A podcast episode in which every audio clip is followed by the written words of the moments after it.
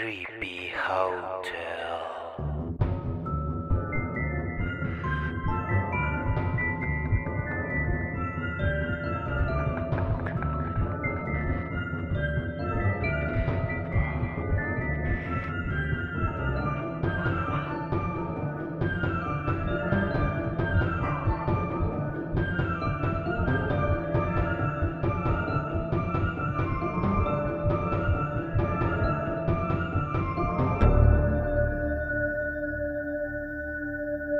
¿Cómo están? Bienvenidos a Creepy Hotel, el lugar en donde los, las historias, los mitos, los relatos, las leyendas y los crímenes convergen. Bienvenidos, gracias por sintonizar el tercer capítulo. Estamos muy contentos que pues ya estamos casi llegando al día que, que se va a quedar instaurado como parte de mm, que venimos, venimos cambiando un poco. Empezamos eh, sábado, después domingo y ahora pues estamos en, en día viernes que esperamos quedarnos ahí. Eh, les saluda Javier porque me he dado cuenta que no, no, no me presento. Pero hoy no estoy solo. eh, hoy está Luisao, bicho conmigo. ¿Cómo estás, Luis? Hola, ¿qué tal a todos los oyentes? Pues muy bien, aquí ya listo para iniciar este nuevo capítulo de Creepy Hotel. Y pues esperamos que a todos les guste el contenido y pues que nos sigan en el podcast. ¿Qué tal? ¿Todo, todo bien? ¿Cómo, ¿Cómo estuvo tu día? Pues bien, bien, bien, bastante bien. Hay un par de actividades, pero nada fuera de lo común ni extraordinario. Estuvo un poco fuerte la lluvia, ¿cierto? Estuvo el clima así muy, Un poco denso, pero muy sí, raro. rico porque vino a calmar el gran calorón que, que Sí, ha teníamos. estado entonces fuerte la... Ya vino a sosegar un cacho por acá. Bueno, pero la cuestión es de que también en el interior del, del país está haciendo estragos y todo eso, pero por lo menos ya, ya casi estamos saliendo, estamos casi iniciando octubre. Ya estamos llegando casi a, a los inicios de, de octubre, el mes del terror, en el que va les vamos a tener Ajá. contenido ahí preparado para ustedes y que esperamos que les vaya a gustar. Sí, vamos a tener ciertas interacciones ahí que, pues ojalá, ojalá terminen de, de llenar las expectativas, pero... ¿Qué te parece si ingresamos ya de lleno al, Al tema Al de hoy, tema. al capítulo. Que hoy va a estar, va a estar curioso porque hoy eh, en sí por primera vez no vamos a tener un huésped como tal porque eh, eh, vamos a estar haciendo esos saltos que a mí me encantaría tener esa, esa habilidad o esa posibilidad de poder estar viajando así porque iniciamos en Estados Unidos, después nos fuimos a, a Rusia, volvemos a Estados Unidos y pues sería, sería lindo, ¿no?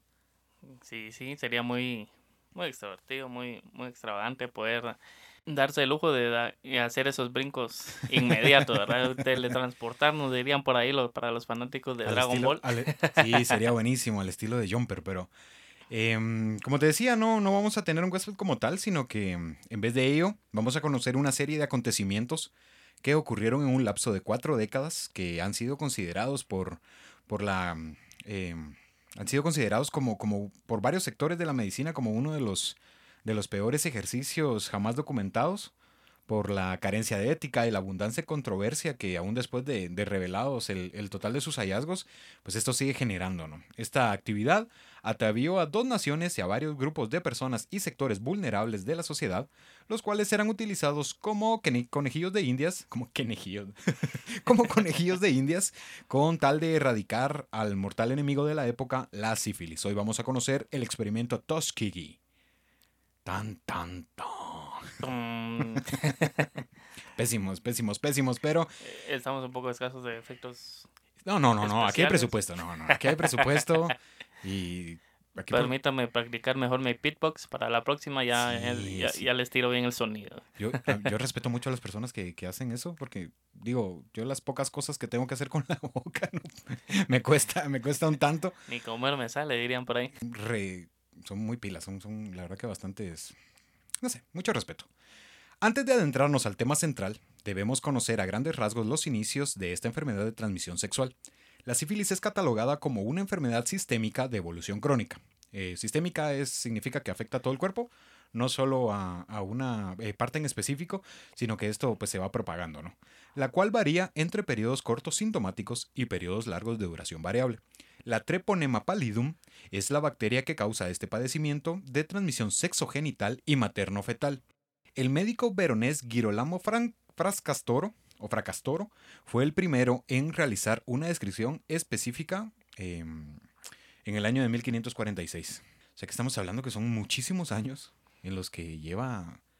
Lleva sobreviviendo esta bacteria, sí, porque te digo, esta descripción eh, viene desde 1546, que algunos la sitúan años antes, que eh, ya lo vamos a ver, pero por ahí va tomando forma. Ok, me parece bien. Y pues un ustedes van a ir conociendo un poco pues la historia de esta enfermedad. Quizás no sean los detalles mm, pues tan tan desarrollados los que les vamos a dar, pero les vamos a dar unos detalles muy generales y particulares de lo que es esta enfermedad. Pero como les venimos diciendo, va a ir amarrado al tema que vamos a estar tratando el día de hoy. Sí, es importantísimo, porque es como, como la, la- base de todo esto, ¿no? Pero la sífilis ha ido adoptando diferentes nombres a lo largo de la historia, que van desde Lues venerea a variosis eh, y morbo gálico, entre, mm, entre algunos otros, como también es la pudengara, o pudendagra, pudendagra. Y su origen se presume que inició en el año de 1493, resultado del regreso de Cristóbal Colón del continente americano. A esto se le conoce como la hipótesis colombina. Por otra parte, la hipótesis precolombina asegura que por medio de las evidencias encontradas en los estudios microscópicos realizados a esqueletos humanos con lesiones propias de la enfermedad, esto descubiertos por la Universidad de, de Bradford en un convento al noreste de, Inglaterra, la sitúan en España antes del arribo de Colón en 1493. Entonces no se sabe realmente eh, cuál hipótesis es la que la que La correcta. la corre- sí, la que dice la verdad, porque algunos dicen, ok, esto viene por parte del, del continente americano y en la en el regreso de Colón eh, luego el descubrimiento y la tripulación y todo esto, pero otros dicen no, eh, según lo que hemos encontrado, la sitúa antes, entonces están en ese en ese pequeño debate. Eso es- de mi direte. al principio, los médicos desconocían cómo tratar la enfermedad, lo que hizo eh, que todos los galenos tradicionales eh, que la medicina antigua había legado a la Edad Media fueron utilizados. eh, estos son los, eh, los medios y, de alguna forma, los medicamentos que intentaban poner en práctica al momento de que era descubierta esta enfermedad. ¿no? Estos consistían en régimen alimenticio, aguas minerales, sangrías, purgantes, así como algunos remedios singulares sugeridos por el, por el empirismo, como el caldo de carne asada o el sirope de serpiente, sin ningún resultado. La sífilis pues ha tenido varios tratamientos en los que se empleaba mercurio y otras sustancias no tan nocivas para la salud y pues trataban la manera de no de buscar otras alternativas debido a la alta toxicidad y a la dudosa eficacia por parte del mercurio. Claro. Fuerte. Muy, muy fuerte, la verdad que sí. Y pues muchos conocemos ya de medicamentos, tal vez no medicamentos, pero de medicinas naturales, de las cuales hemos empleado. Quizás no todas funcionen en, al 100%, pero gran parte de ellas pues nos ha servido para recuperarnos de alguna gripe, alguna alergia, eh, por cansancio, algún dolor o padecimiento. Y pues, la eh, pues muchas de las medicinas médicas están basadas a base de componentes naturales. Entonces, para que tengan un poco del conocimiento eh, acerca de esto. Y también de que el mercurio, pues en, en los tiempos en los que nos estamos situando, no se consideraba eh, estudios ya realizados de cuánto daño le causaban al cuerpo humano. No se tenía ese nivel de toxicidad que le causaba al cuerpo como los estudios que ya tenemos hoy en día y que sabemos que es un, es un componente que no podemos utilizar para desarrollar medicinas para el ser humano o para cualquier ser vivo. Su eficacia terapéutica condujo a los enfermos a invocar fervientemente a los santos, al ser atribuida la enfermedad a un castigo divino por los pecados de lujuria o una eh, conjunción propiamente de los astros. La sociedad había conocido el caos creado por la peste negra y la lepra, y fueron empleados los primeros remedios que no estaban cerca de combatir a la enfermedad como tal. En algunas ciudades se establecieron las primeras medidas de aislamiento para los enfermos de sífilis en su domicilio, o en, en la mayoría de las ocasiones en hospitales. Otras, sin embargo, optaron por medidas eh, más descartadas o más desacertadas, como la expulsión de los enfermos, lo que únicamente contribuyó a la, a la difusión de la, de la enfermedad. Y esto es muy propio de, de esos años, porque están diciendo todo esto es un castigo, es un castigo divino. Todo por andar de lujuriosos, andar ahí de. "Mm, mm, mm, a ver, ¿no? Aventuriento. sí, en, en ese tiempo, como ya lo mencionaba Choma, pues se tenía un gran fervor en lo que era la cuestión religiosa. Entonces a, a alguien que padeciera de esta enfermedad pues lo, lo denigraban a- por ser una persona que quizás tuvo pensamientos obscenos, era una persona eh, obsesionada con, con el sexo, era una persona que padecía más de algún Cual- vicio. cualquier persona, entonces. Obsesionada con el sexo, cualquier persona, entonces. Sí, sí, pero un poco fuera de lo normal, se podría decir. Eh, o bien como las sexoservidoras que desde que conocemos ya mucho tiempo atrás, pues esta labor ya se venía practicando. Bien, pues ya aquí ya nos dirigimos hasta el año 1905, en el que el microorganismo fue observado por primera vez el 3 de marzo de ese año por el zoólogo Fritz Schauden en una muestra recogida por el dermatólogo Erich Hoffmann, mientras ambos trabajaban en el hospital de Charité en Berlín. Y el 15 de septiembre de 1928, Alexander Fleming descubriría el poder y la eficacia bactericida de la penicilina.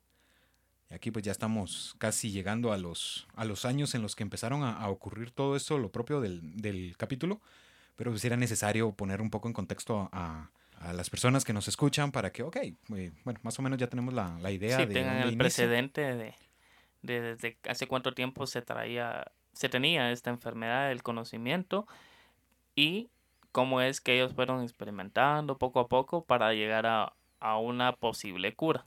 Que como más adelante lo vamos a mencionar, no se llegó tan fácilmente a una cura como tal. Pero como les comentamos, vamos a seguir eh, escuchando un poco la narrativa de esto y ustedes van a ir descubriendo poco a poco qué es lo que sucedió con este acontecimiento dentro de este capítulo. Bien, en el año de 1928, el doctor J. M. Moore eh, había hecho público en Oslo, que pues sabemos que es eh, la capital y la ciudad más poblada de Noruega, un estudio sobre las manifestaciones de la sífilis no tratada en varones blancos, estipulando que no debía ser reincidente y que todos los pacientes debían ser tratados sin importar el estado de la enfermedad o los riesgos inherentes a los medicamentos que existieran. En esos tiempos, los científicos de alto renombre publicaban eh, sus hallazgos entre dos comillas muy grandes, los que hacían énfasis en una supuesta superioridad biológica de la raza blanca frente a la raza negra. Incluso algunos proponían castraciones masivas como una eficaz eh, alternativa. Les habían dicho, pues, eh, siempre, siempre con esa mentalidad tan, Tan, sang- tan extraña, tan, tan curiosa. Sí, porque están diciendo, ok, yo soy blanco, tengo una superioridad eh, biológica y pues nosotros proponemos que una medida muy efectiva es pues la castración masiva, cosa que no. o sea, o sea, no. Porque no. No creo que nadie quiera arriesgarse a que le den matarile. No, y aparte, aparte con eh, bajo qué fundamento, bajo qué eh, argumento puedes decir eso, que obviamente era una propuesta, pero ¿qué hubiese pasado si la propuesta hubiese sido aprobada? Y dicen, ah, pues sí, ok, vamos a... Tiene lógica. Sí, me parece formidable, pues vamos a, a- a hacer eso. Mm, hubiera sido, hubiera sido muy, Sí, muy hubieran, fuerte para, hubieran para- surgido también otras enfermedades, ya que al tener un montón de personas con el mismo padecimiento de haber sido amputados de un órgano, eh, pues las infecciones hubieran sido un problema, eh, la falta de medicamento para contrarrestar estas infecciones. eh, obviamente, como ellos estaban siendo eh, encajados como una raza superior, pues estas personas no iban a tener acceso a los recursos. Hablamos de las personas de descendencia es, de Sí, son- afrodescendientes o, o afroamericanos, que el segundo se utiliza más. Sí, Afroamericanos es el que más queda. ¿no? Pero, pues sí, es cierto, es cierto, es eso. eh, sí, no hubieran tenido lo- la posibilidad o, o el apoyo de poder recibir un tratamiento para, para sanarse, ya sea lo, se hubieran amputado o pues como lo vamos a seguir viendo. Más allá de las proyecciones, eh, menos del 20% de la población general en Estados Unidos padecía la enfermedad y la mayoría había recibido alguna vez tratamiento. Este consistía en el suministro de pequeñas dosis de mercurio e inyecciones de arsénico o bismuto, por lo que el tratamiento era considerado como altamente costoso y sobre todo tóxico para la salud, ya que este debía ser de trato continuo una vez por semana en un periodo no menor de dos años. Aquí ya, ya se empieza a gestar lo que la propuesta, lo que viene, porque es resultado de, de, este, de esta presentación por parte del doctor Moore. Y ya aquí ya se habían hecho ciertas campañas para tratar de, erradicar la o de controlar la enfermedad, pero en sí el, esto que, que consistía en, el, en, este suministro de, de, mercurio y de inyecciones de arsénico bismuto era demasiado tóxico para la salud. Es por eso que los contagios de la sífilis pues ya habían llegado casi que a un punto fuera de control, de alta prevalencia sobre todo en los Estados Unidos, y el desarrollo de una cura eh, pues obviamente era propiedad para el Servicio Estadounidense de Salud Pública por lo que naturalmente era viable llevar a cabo un estudio a fondo que fuese de cierta manera similar al realizado en Oslo. Por esta razón se eligió al Hospital John Andrew del condado Macon en Alabama, por ser este el lugar con, la mayor tasa de infectados a nivel nacional, además de la escasez de, galenos o de médicos, la supuesta baja de inteligencia por parte de la, de la, población afroamericana y la precaria condición económica y sobre todo por la promiscuidad de este grupo poblacional. Por eso fue que, se eligió a, a, Macon en Alabama. Sí, mm, pues reunía mucho de las características eh, que ellos veían como la posible o el posible foco de, contagio y de propagación de la enfermedad, ya que como mencionaba Choma, pues este era el poblado que más estaba afectado, eh, pues se les consideraba muy promiscuos eh, o en otras palabras, pues muy muy, abierto sexualmente. muy caliente. Sí, es que, es que, ¿cómo decirte? Yo, y eso, esto es eh, un meme. Yo vi un meme hace un tiempo en el que decía que, que, hablando de la situación lamentable que se está viviendo a nivel mundial por esta cuestión de, del virus, en ese tiempo existía, porque, bueno, obviamente ahí lo, lo colocaba como un planteamiento entre el, el, SIDA y el virus que está ahora. Pero eh, decía, ¿no? A, modo de chiste, ¿no? De que eh, por una parte podías eh, infectarte, llegando a, cuestiones más íntimas y de este lado pues te podías infectar únicamente por tocar un timbre. Era un chiste, pero a lo que voy o mi punto es que realmente sí se podía de cierta manera con el hecho de tener, eh, de abstenerte, que entiendo que es imposible y cuesta muchísimo y eso yo lo comprendo, pero eh, era, una, era una manera. Entonces ellos dijeron, ok, por esta, por esta situación, por esta promiscuidad, pues vamos a, vamos a tratar la, la, forma de hallar... la otra opción era su gran idea que no fue aprobada, ¿verdad? Como ya escucharon, la castración, que quién va a querer que lo van a castrar, ¿verdad? Sí, te imaginas que, te, propongan eso. O se abstiene o lo castro. Ah, me castreme, no creo. no, no me calculo, no, la verdad que no. Yo me conozco. yo me conozco y mejor. yo me conozco, yo sé que, que no voy a. que no voy a poder. El fundador del experimento sería el doctor Tolliver Clark, y la fundación filantrópica Rosenwell Foundation había adquirido antes del inicio el compromiso de financiar la totalidad del tratamiento durante la fase eh, final del estudio. Sin embargo, debido a los estragos y la situación generada eh, durante la crisis bursátil y también conocida como la, la Gran Depresión, que esos son dos nombres que se le pueden dar a todo esto que sucedió en el año de 1929, retiraría su oferta antes del inicio. Esto, pues como bien no, no desanimó a los colaboradores, quienes simplemente optaron por realizar un estudio descriptivo de la enfermedad sin una fase de tratamiento, que con el tiempo esta se convertiría en el experimento no terapéutico más largo en la historia de la medicina. Algo que sí hay que, hay que resaltar y hay que dejar claro de cierta manera, que antes de, de iniciar, cuando estuvo en este, en este procedimiento o en este tiempo de la propuesta, realmente se tenían unas intenciones buenas no era que, que, ok, vamos a hacer experimentos y vamos a hacer un montón de cosas. No, sino que yo creo que fue en, el, en el camino fueron cambiando los, las intenciones, pero pues ellos dijeron, ok, no tenemos, no contamos con los recursos, pues vamos a dedicarnos únicamente a, ver qué pasa. A, a, poder realizar lo que podían poder hacer sin tal vez con los propios recursos que ellos tenían o los pocos recursos que le quedaban de donaciones anteriores.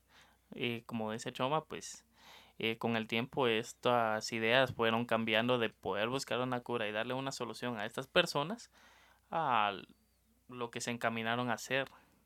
Eh, sí, cambiaron, cambiaron bastante porque estaban, eh, que lo que urge es esto, pero que nos acaban de quitar los, los ingresos o nos acaban de quitar ese, ese dinero con el que ya se contaba, entonces vamos a, a saber vamos a descubrir, incluso vamos a poner en archivos este, cómo, cómo es que sucede todo esto, qué es lo que pasa, eh, si se les da este tipo, este tipo de medicamentos, si se les da este otro, pues no sé, ahí vamos a ver qué, qué resulta, eso fue lo que dijeron, a ver qué pasa. Exacto. En el otoño de 1932 serían seleccionados 600 varones, 399 infectados y 201 eh, no infectados como grupo de control, todos afroamericanos.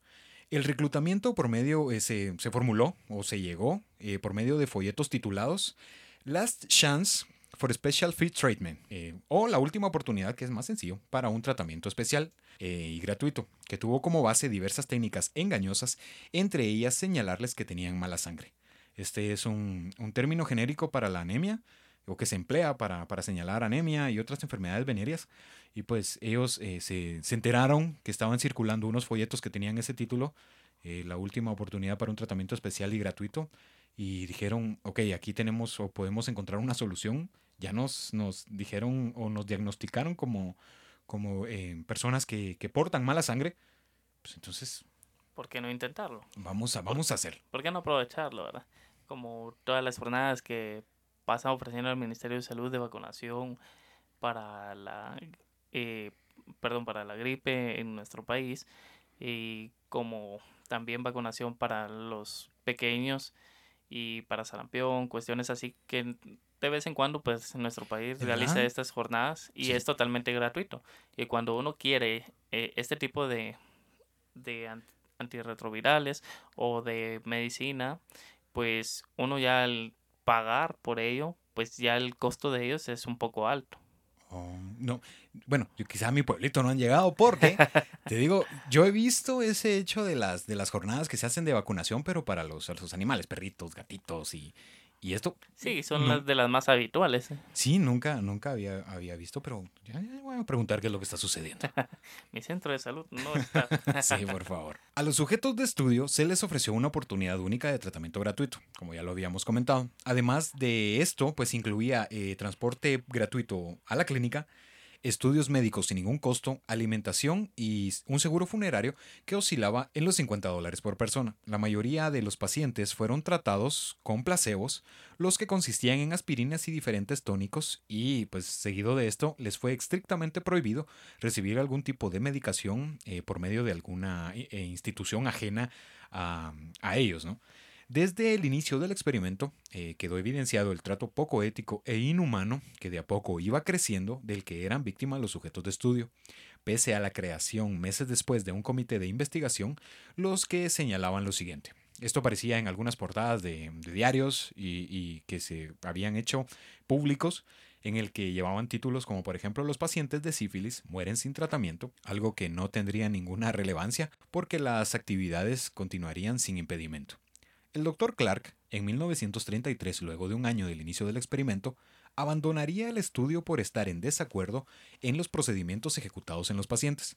Clark escribió a un colega eh, de defensa o en defensa del uso del engaño del llamar tratamiento a las punciones lumbares, que esto era algo que, que- realmente estaba generando demasiada expectativa o llamando mucho la atención porque no correspondía, obviamente, como ya lo habíamos dicho, en algún momento no somos médicos, no tenemos esa, Ese esa profesión, sí, y esa profesión totalmente respetable, todas las profesiones son respetables, pero sí, la de médico, con todas estas palabras que te encontrás, decís, no, y con el "Wow". montón de procedimientos a seguir para tratar a un ser vivo, pues.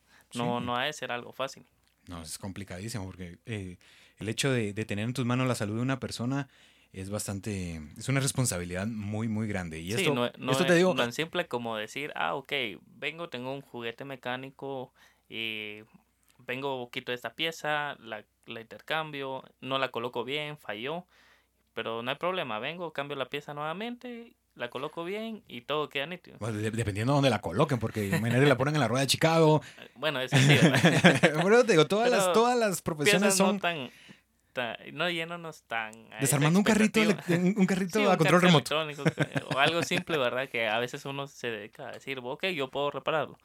Pero en este caso, pues estas profesiones son de, de mucho valor y de gran respeto, pues venir y interferir en el cuerpo de un ser humano para que mejore o quitar algo que esté dañándole, pues no es algo fácil. Y conocer a profundidad todo lo que tienen que saber, pues no es lo mismo, como muchos ya sabemos, lo mismo que está en un libro no es lo que está pasando realmente en la práctica. Sí, son cosas bien diferentes, ¿no? Y, y- y gracias al, al sector médico, hablando de doctores, enfermeros y todo lo que, lo que eh, derive del, del término, pues es que se le está haciendo frente a la situación que estamos viviendo actualmente.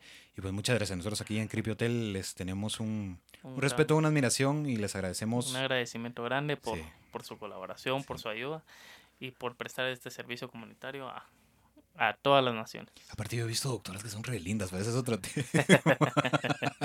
ese es otro tema. Em, esto era lo que, lo que había redactado el, el doctor Clark, esto en defensa del uso del engaño de llamar supuestamente tratamiento a las punciones lumbares. Lo siguiente. Estos negros son muy ignorantes y fácilmente influenciados por cosas que serían de menor importancia en un grupo más inteligente. Estas eran las palabras que aquí es donde colocan las dos posiciones que unos dicen que el doctor Clark estaban en contra, otros dicen que él pues estaba a favor, incluso eh, por parte del doctor Werner, que era el que lo iba a sustituir más adelante, pues él había mencionado que lo felicitaba en una carta que le había enviado por el, por el hecho de esta creación, incluso el nombre y todo esto. Entonces aquí es donde se, se ponen, algunos dicen que sí, otros dicen que no, pero el doctor Clark Se se, vendió. estuvo así como cambiante, ¿no? Pero el doctor Clark se jubiló un año después del comienzo del estudio.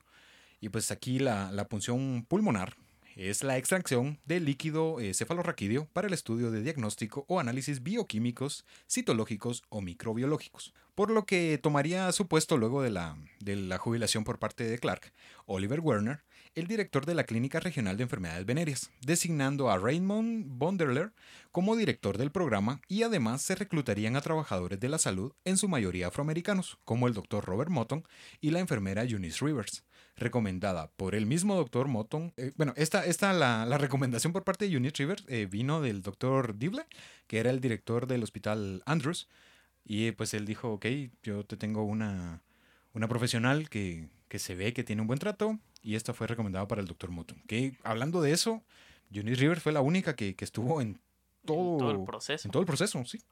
El consejero de la Universidad de Tuskegee, Fred Gray, era un firme opositor del experimento. Sin embargo, sostenía que una, promine- una prominente institución, muy dependiente de la filantropía blanca, no podía arriesgarse a antagonizar al gobierno de los Estados Unidos negándose a participar en una actividad de este tipo.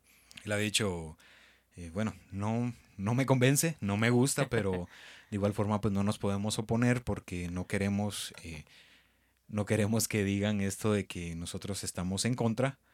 Sobre, del- para empezar del gobierno, después de la necesidad de una, de una cura, después de que nos están supuestamente eh, dando un tratamiento especial. Entonces dijeron, no, no podemos. Sí, creo que nadie se podría negar a, a alguien que está por encima de uno. Y pues que también uno sabe que debe respetar su profesión y hace un juramento. En este caso los médicos y saludistas pues hacen un juramento. Juramento hipocrático. Exacto. Eh, Gracias.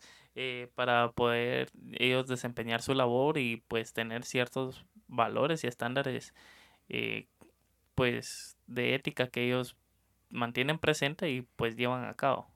Entonces el hecho de que pueda hacer el gobierno u otra persona que te pidiera la ayuda pues no te podrías negar a, a, a- decirle mira no ah, Gracias, pero no gracias. sigue En el año de 1934 se publicarían los primeros datos clínicos. No era un estudio secreto, como ya se había mencionado en, en el tiempo anterior. Numerosos datos y artículos fueron publicados a lo largo de todo el experimento, los que demostraban pocos avances y un déficit de efectividad por debajo de las expectativas. Una de las mayores actividades era el seguimiento y la evaluación del daño generado por la sífilis, por lo que recurrían con frecuencia a realizar autopsias para conocer los efectos de esta enfermedad en los órganos internos, entre ellos el corazón, el cerebro, y pues tenían más órganos a los cuales ellos podían llegar, ¿no? Y eh, desde el inicio del estudio hasta el principio de los años 40, que ya estamos hablando de que ya están cercanos a, a los 8 años, y que esto había, había iniciado en un principio como una propuesta de, ok, solamente les vamos a dar seguimiento de 6 a 8 meses y ya llevaban casi, casi la década. Se había evidenciado que, que existía un gran número de sujetos eh, del estudio que habían perdido la vida, duplicándose el número de fallecidos tratados a los no infectados en un rango menor a los 8 años. O sea, se había reducido el estimado o el tiempo eh, de vida que podían eh, llegar a estas personas. Entonces esto no estaba generando como tal, sino que estaba... en lugar de prosperar estaba retrocediendo mucho el, el estudio que ellos estaban teniendo y pues no estaban obteniendo las respuestas que, que esperaban. La Segunda Guerra Mundial inició el 1 de septiembre de 1939, aunque Estados Unidos ingresaría al conflicto hasta el 8 de diciembre de 1941 a raíz del ataque del imperio japonés a la flota americana del Pacífico basada en Pearl Harbor. Y palabras siempre me ha costado un mundo, Pearl Harbor. Por lo que el tratamiento de las tropas infectadas era la prioridad, ya que el uso de pomadas de arsénico y bismuto eran tóxicas y dolorosas en su aplicación sin contar su poca efectividad.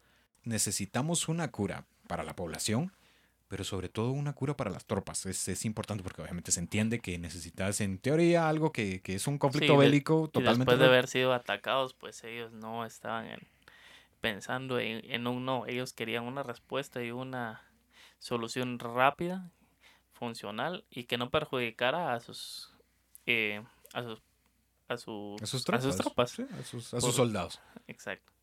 En el año de 1943, este sería un año clave para el avance, el inicio en el control y la erradicación de la sífilis, gracias al descubrimiento de Alexander Fleming en el año de 1928 y al seguimiento de los estudios que venía realizando desde 1930 el patólogo inglés George Payne, que él había encontrado que la, penicilina eh, pues ya había demostrado ser efectiva para combatir la enfermedad, por lo que el Congreso estadounidense aprobaría la ley de Henderson, una ley de salud pública que ordenaba el tratamiento de la sífilis.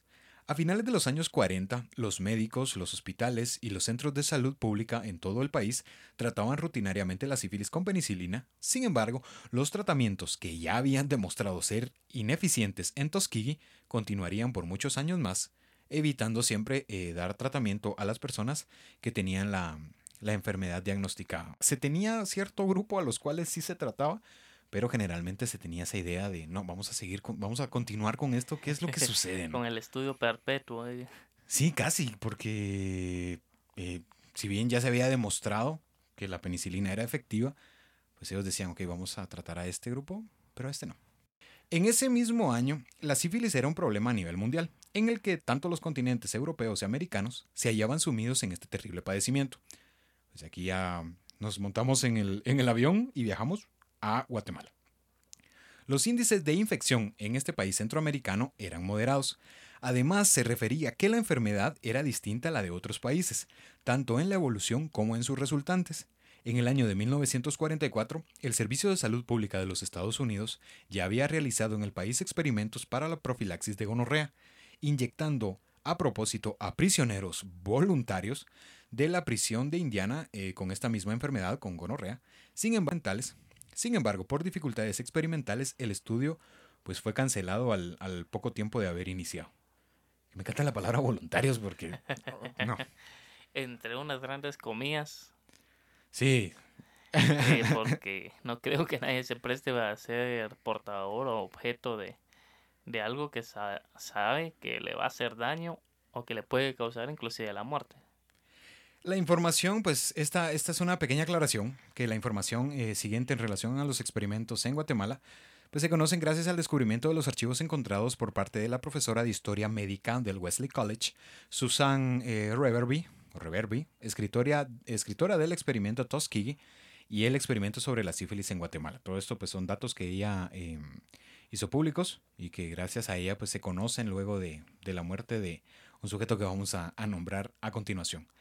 En Guatemala, el 15 de marzo de 1945, asumiría la presidencia el doctor Juan José Arevalo Bermejo, luego de obtener cerca del 85% de votos a favor, resultado de la que se considera hasta la fecha como la primera elección presidencial transparente y que dio paso al primer gobierno post-revolución. Me gusta esa historia que justamente la vamos a hacer en un, en un capítulo especial, justamente para el 20 de octubre, porque es que sí es necesario. Es necesario. Estados Unidos poseía gran influencia en Guatemala, sobre todo por el sector económico agrícola, en el que la United Fruit Company, más conocida como la bananera, tendría un papel fundamental en ser, eh, en, ser y en convertir al país como punto de estudio, ya que los, eh, estos señalaban que era fundamental el mantenimiento de la obra barata. Y el 2 de septiembre de 1945 se alzaría la bandera victoriosa eh, de la caída, luego de la caída de la Alemania de Adolf Hitler. Aquí habían eh, se había alcanzado de cierta manera la paz porque había caído el líder, ya habían encontrado a, los, a todos los, los jerarcas nazis y todo esto ya eh, de cierta manera pues había acabado uno de los peores padecimientos eh, de la humanidad en la historia.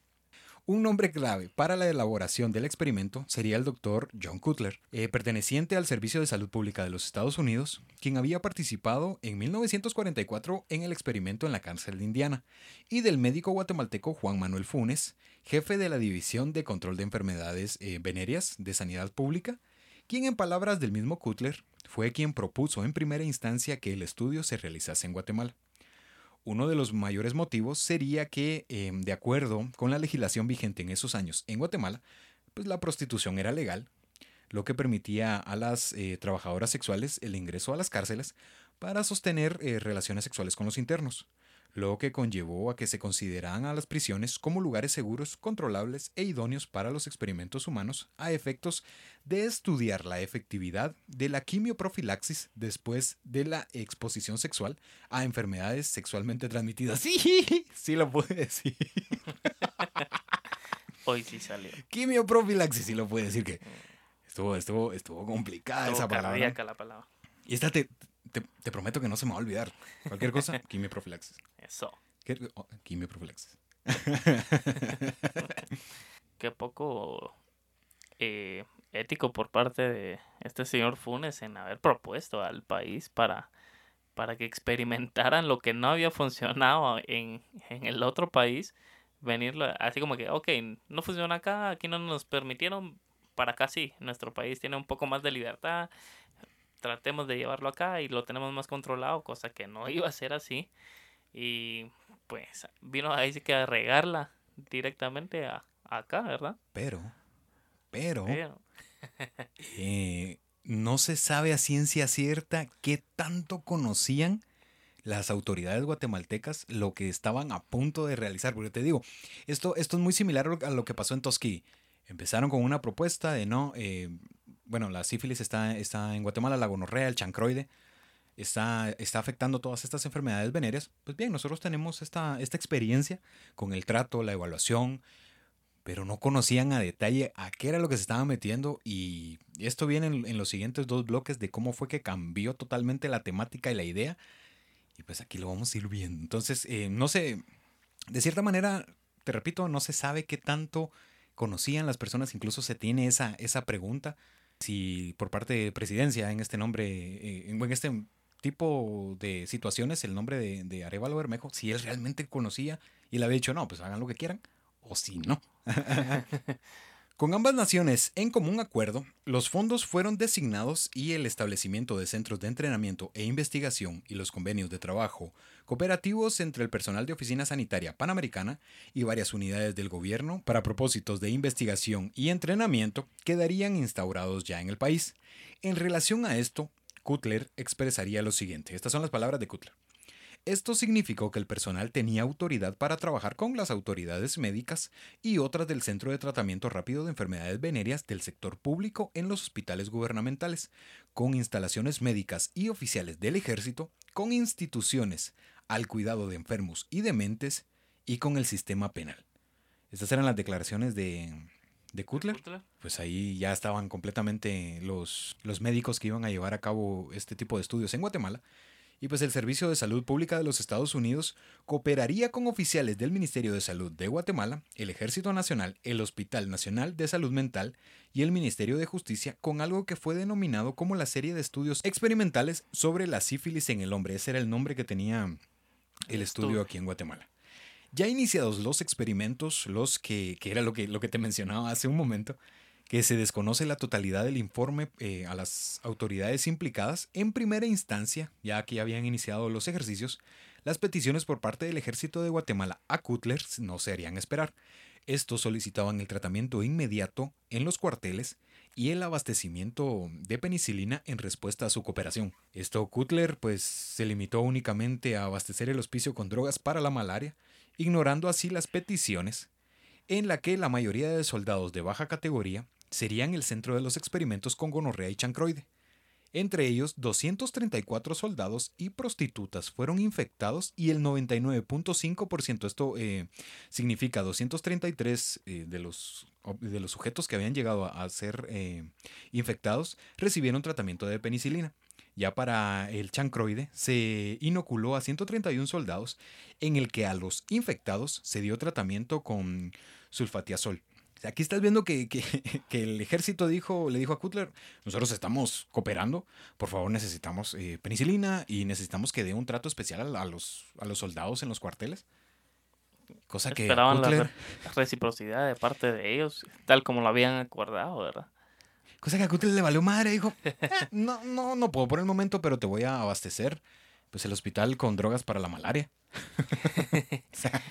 una cosa con otra, sí, una cosa con otra no tiene nada que ver. Pero en base al bajo porcentaje de infección por contacto sexual con sexo servidoras, se procedió eh, seguido a esto a la inoculación directa superficial e inoculación profunda. Y aquí vas a, vas a escuchar cómo, cómo era esta situación, porque, eh, como bien ya habíamos escuchado, se tenía la primera idea de que iban a utilizar el hecho de que las prostitutas podían ingresar eh, a los lugares. Sin ninguna restricción alguna. Más bien están apoyadas. No, y aparte como se tenía, se tenía esa, ese hecho, ok, tenemos dos vías de, de transmisión. Está sexo genital o sexual y está materno-fetal. Entonces vamos a, a, infectarlas. Y pues ellas ingresan al contacto, ellos también se, se infectan y pues a ver qué pasa. Esa era la idea, pero em, como no, no se tuvo un, porcentaje alto, que aquí era donde otra vez em, volvemos a, retroceder un poco, que decían que el indígena tenía como mm, cierta... Eh, ¿Cómo se llama cuando no... ¿Cómo se llama cuando no... Cierta inmunidad, gracias. Cierta inmunidad eh, al momento de desarrollar este tipo de enfermedades porque digo, para los, las personas que se habían estudiado, por ejemplo, en Europa o en Estados Unidos, pues sí les afectaba de cierta manera y aquí eran casi, casi, eh, sintomáticos, no, no presentaban mayores, obviamente sí existían, pero no, entonces eh, aquí están las dos. La mm, inoculación directa superficial se realizaba introduciendo el extremo de un palillo de dientes envuelto en algodón, empapado en material infeccioso, media pulgada dentro de la uretra, un poco bastante doloroso. Esto te imaginas, es que... Ufa. Yo creo que sin anestesia. Sí, obviamente sin anestesia. Entonces dijeron, bueno... Usted, mm, véngase para acá. ¿No se te va a pegar de esta manera? Ok. Ven para acá. Ven, ven, ven, ven, ven. Yo te colaboro. eh. Ven, ven, ven.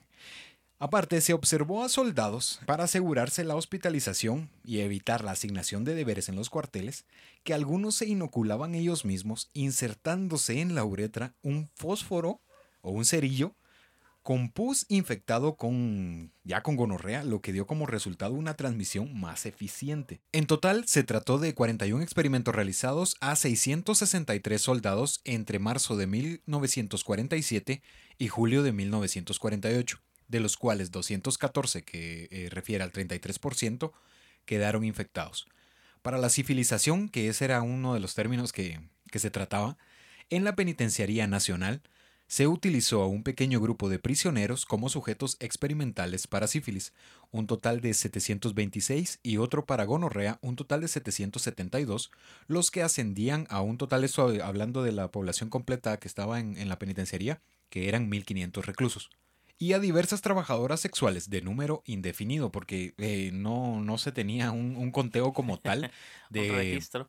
Sí, no, no se tenía eh, que, que dijese o que no se representara el número de servidoras sexuales que se habían utilizado. Se seleccionaba a los pacientes luego de considerar su estado físico, probable duración de condena, la posibilidad de seguimiento y cooperación y si eran homosexuales o no. Esto último, cuando lo leí de primera instancia, eh, dije, ¿pero por qué? Pero después entendí el hecho de que obviamente si tienen que tener contacto eh, sexual, una persona homosexual pues no se siente atraída y va a ser complicado eh, el hecho de que, de que vaya a llegar Era a la causa probable, pero... No es así. Para determinarlo inicialmente eh, en específico, varias mujeres fueron inoculadas directamente en el cuello uterino con tejido de conejos infectados. Que aquí esto es bastante relevante porque eh, ya los, los, médicos ya no querían experimentar con animales, sino que querían hacerlo directamente con, con seres humanos. Ambas naturalmente desarrollaron alta evidencia serológica infecciosa y esto también se, mm, evidencia que no se contaba o no se cuenta con un registro del tipo de terapia que, recibieron. Sí que fueron inoculadas, pero no se sabe si, ok, le brindaron em, un tratamiento. Tratamiento. Sí, o si simplemente dijeron, bueno, ya lo tiene. Ahí a ver qué pasa, si se cura sola o pues vamos a ver qué síntomas puede desarrollar. En un inicio, 12 prisioneros, nuevamente voluntarios entre dos comillas del tamaño de Júpiter, tuvieron contacto directo con las mujeres infectadas, y aún con la ausencia de preservativos, ninguno de los involucrados desarrolló la infección clínica y en base al seguimiento serológico eh, incompleto, que esto era debido a que los, los reos eh, se oponían a, a que les estuviesen extrayendo sangre, extrayendo sangre. Eh, solamente se estimó al final que mm, cerca o menos de un 20% eh, sufrieron una, una infección, la cual fue Asintomático. asintomática. Y aquí era otra vez ese, ese hecho de que, bueno, ya estamos con este mm, proceso en el que se está tratando directamente, hay contacto, pero no, no es efectivo. Entonces, el siguiente grupo, un grupo de prostitutas sanas, serían inoculadas directamente en el cuello uterino antes de las visitas sexuales, tomándose las pruebas serológicas a los internos antes y después del contacto con las mujeres. Al igual que en la fase anterior, los resultados eran variables y poco efectivos. En base a los índices de transmisión con el contacto sexogenital eh, que, eran bajos, eh, se modificaría la inoculación directa a los prisioneros. Dijeron, bueno, algo muy, muy, muy similar con, con lo que había sucedido con el ejército. Bueno, no está funcionando eso. Inoculación directa, los vamos a infectar directamente para que no exista, eh, para que no exista fallo. des- ¿no? disminuya el margen de error. Sí, porque, no sé, muchas cosas, incluso también tenían un, un- un cierto régimen las mujeres que eran infectadas en el hecho de que no se, no se les permitía el hecho de bañarse, que no... Sí, buscaban todas las causas probables en que pudiera eh, sí o sí obtener un resultado positivo de la enfermedad. Sí, y aparte que se seleccionaba en específico algunas, quizá, no sé, pienso de que buscaban a las más, a las más bonitas para que dijeran, ok, no, no, no, es un No chiste me resisto. Es un chiste malísimo. Para ejecutar este procedimiento existían varias formas. La primera era, era raspar directamente con una aguja hipodérmica levemente en el pene, al punto de casi sangrar. Introducían un, seguido de esto, un hisopo con gotas de emulsión sifilítica para que se depositara exitosamente en la piel ericionada del sujeto por una hora o, o a veces dos. ¿Te imaginas ese, ese hecho de que ¿Qué- qué estén raspando y de que estén haciendo esto y después pues ya eh, hacen... No, si uno con un pequeño toque ya sufre Sí, estar ahí dándole, dando, tallando y tallando, pues con el cierre del pantalón. Ay, eso es terrible. Sí. La segunda era efectuar el raspado. En vez, de, en vez de esto era en la piel del brazo o del antebrazo, donde se depositaba la ingesta de agua destilada con tejido sifilítico. Y la tercera era la remoción de, de líquido espinal para reintroducirlo con la mezcla sifilítica en el cuerpo. Y la cuarta, punciones en la vena cubital media del antebrazo para introducir las mezclas. Aquí ya no había fallo, ya no había posibilidad que, que no sucediera. era un sí sí, era un ganar, ganar. Sí, pero, Era pero la yo creo que el, ganar, ganar más eh, Eh, torcido que se puede encontrar. Sí. Más a beneficencia de, pues, de los médicos que están realizando el estudio, de que el propio paciente o el propio sujeto de la investigación. Sí, por aquí quizá aplicaban esa, esa pequeña idea que, que no es aceptable en todos los ámbitos, el hecho de que el fin justifica los medios, eso no. No, no, no es no viable. sí, no, no es viable. Pero pues al final sí consiguieron el objetivo que era el hecho de la, de la infección, que por eso te decía que no se sabe realmente si, si tenían conocimiento de esto las autoridades, porque supuestamente en primera instancia era, ok, vamos a hacer este estudio para erradicarla, no para infectar a, a- personas sanas y tener este, este procedimiento un tanto mórbido, torcido, raro. Para preparar los inóculos se utilizaba eh, sifiloma testicular de conejo o un chancro humano. ¡Qué asco! Los animales eh, venían inoculados desde el laboratorio de Staten Island y enviados, eran enviados directamente hasta Guatemala. El sacrificio del animal y el procedimiento para la toma de la muestra testicular están bien descritos. Y esto pues respecto al, al chancro humano, se utilizaba una lesión del miembro directamente o de la piel de donadores humanos previamente infectados o seleccionados en el servicio de enfermedades venéreas en los hospitales locales. Creo que ahí era donde se mm, tomaba Nuevamente la hacemos muestra. énfasis mayúsculas a los voluntarios. Es que les gusta, les gusta colocar esa palabra de, bueno, somos voluntarios. Sí, porque no creo que se escuche bien en un informe, pues el hecho que digan eh, de manera abrupta o, o sin ningún o sin el impedimento de la persona, pues la tomamos como objeto de tal. No, no, no es lo mismo a voluntario. Sí, aunque, aunque quizá, quizá, aquí tal vez sí puede, sí puede aplicar y tal vez sería la única, porque eh, tal vez las personas que ya padecían de eso se les decía, eh, solamente vamos a tomar una pequeña muestra y ellos decían, ok, pero está bien, puede ser, no Puede sé, ser. puede ser, es algo que, que- que se me ocurre. Queda a la deriva de, de esos pensamientos. Aunque incluso en el mismo informe, y esto te lo voy a leer textual como estaba en el informe, se utiliza la palabra donador, pero no existe ninguna mención de cómo el sujeto optó por donar la muestra. Entonces esto pues desarma mi argumento anterior, porque aquí mismo está diciendo que se estaba utilizando esa palabra, pero que no existe ninguna mención que diga eh, por medio de esto fue que él aceptó ser donador. La obtención de la muestra de los humanos era un problema más delicado se hacía una circuncisión en el caso de la lesión en el pene o incisión en el caso del antebrazo bajo anestesia. Luego se procedía a tomar una muestra del chancro y a removerlo por completo y eso seguían los mismos pasos que se utilizaron con el tejido testicular de conejo.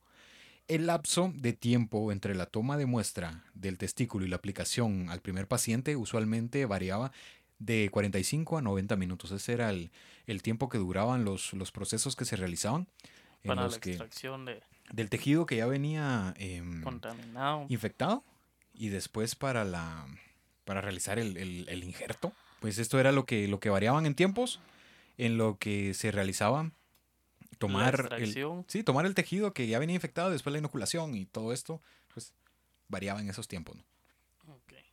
La problemática en el interior de la prisión detonaría en los primeros periodos del inicio del estudio, dado que la inoculación e infección de los presos fue inefectiva y las exoservidoras que visitaban el penal eh, también pues, no habían mostrado ningún índice de infección y debido a la resistencia que presentaban los sujetos de estudio a la extracción sanguínea, que ya lo decíamos anteriormente, era lo que permitía que el seguimiento serológico eh, pudiese completar el tiempo que- que era requerido. Por esta razón se decidió modificar el escenario y sus epítomes, cambiando la prisión por el Hospital Nacional de Salud Mental, en el que los enfermos mentales eran los candidatos ideales basados en la ausencia de resistencia y el estado de su razón. Modo hard. Sí, no, aquí ya, ya se están subiendo de nivel y están diciendo que estos, estos, este grupo de sujetos nos está dando demasiado problema, pues vamos con, con los Con enfermos mentales. Que no se oponen tanto y si se oponen, pues Y aparte que, que a estaban veces, facultados para aparte que a poderlo veces- sedar. Sí, no tienen, digo, eh, no tienen noción de dónde están, quiénes son, qué es lo que hacen. En algunos casos, en algunos otros, pues que son menores las patologías que están padeciendo. Pero pues, es- es- ese es... No, no, no. ¿eh? La institución gubernamental contaba con un estimado de 800 a 1000 pacientes en total, el cual se evidenciaba las carencias y las pésimas condiciones en las que eran atendidos y tratados los individuos que padecían este tipo de patologías. Tal como sucedió en Tuskegee, todos los procesos del experimento eran tratados directamente con las autoridades, no con las familias de los pacientes, por lo que cuando comenzó el acercamiento con los enfermos, varios de los oficiales pensaban únicamente que esto se les estaba inyectando una droga más propia del tratamiento para su condición y padecimiento. Que aquí es la única diferencia que existía entre Tuskegee y Guatemala, era que solamente eh, en el país eh, centroamericano se les inyectaba directamente eh, y de forma premeditada a los sujetos de estudio. Aquí nunca dijeron, ok, vamos a hablar con las familias de los pacientes, vean, esto es lo que va a suceder. No, no les vamos a dar los mismos beneficios que, que ya se había mencionado anteriormente, como lo habían hecho en Indiana, y que les iban a dar un seguro. Ah, perdón. Indiana era la, Indiana era la cárcel donde Sí, lo habían sí, intentado y todo eso. ajá. Era Alabama, razón, ajá, en perdón. Macon. ajá. Eh, pues en Alabama, donde ya habían dicho, ok, quieres ser objeto de estudio, nosotros te vamos a brindar un seguro médico de por vida, te vamos a pagar un seguro funerario, te vamos a dar medicamento, transporte. Ellos, al estar aquí en, en nuestro país, pues evitaron y se ahorraron prácticamente todos esos costos y gastos que iba a influir llevar este estudio. Pues prácticamente se les sirvió en bandeja de plata decir, ok, probamos con la cárcel, no dio porque se los sujetos obtienen resistencia al no querer estar dejándose checar o prestando el muestreo como debería de ser. Y pues qué mejor manera que ir a un, a un lugar o a un centro donde un grupo de personas. Yo, te escuché un club. de verdad te escucho. proseguí, perdón, perdón, perdón, proseguí, perdón.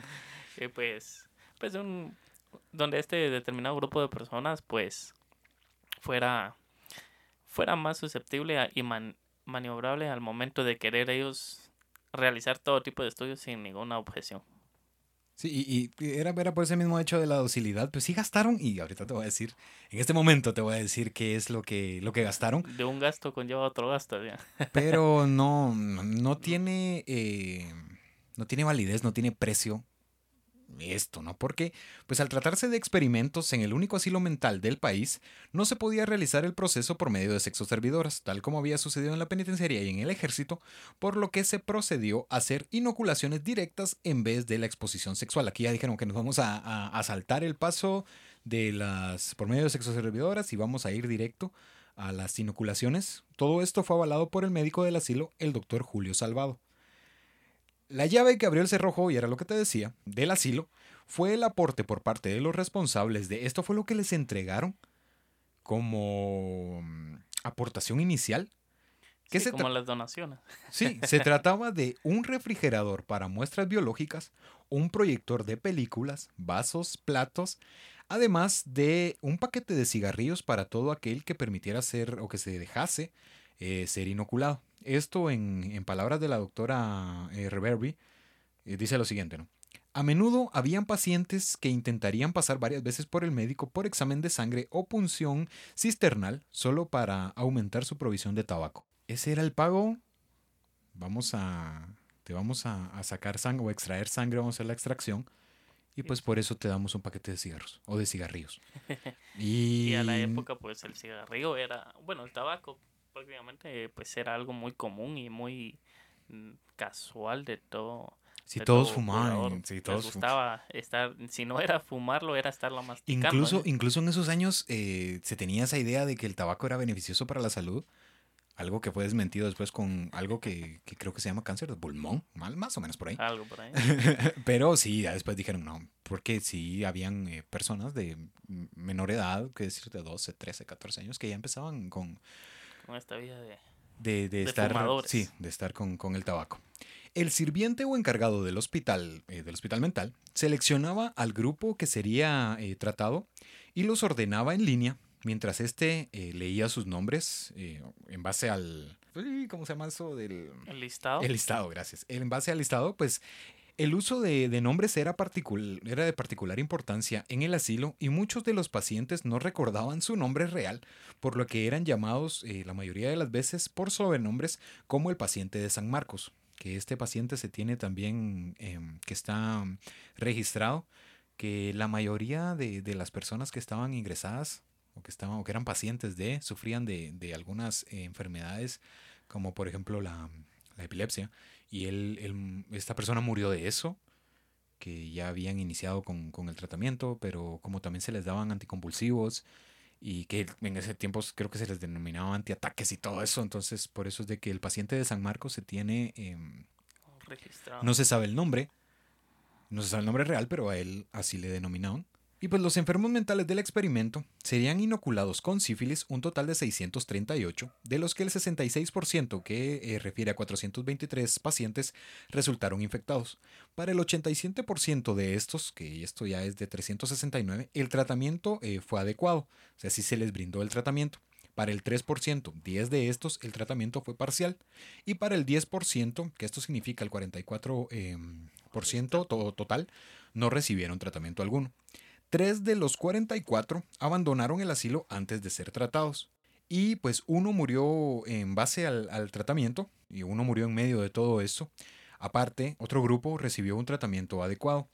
A sujetos adicionales se les dio deliberadamente dosis menores de penicilina a fin de observar recidivas y a 10 de 36, que es el 28%, de dichos sujetos se consideró que el tratamiento había fallado o que había sido inefectivo. Algunas de las acotaciones de los documentos serían las siguientes. Aquí era donde estaban eh, de cierta manera describiendo qué eran lo que, lo que observaban, sobre todo con, Con- con efectos secundarios. y al administrar un poco menos de, de penicilina, como bien lo dice el- en el reporte. Esto era lo que decía parte de, de los documentos. Suscitó una reacción alérgica atribuida al tejido de conejo, un absceso cutáneo y cinco ataques.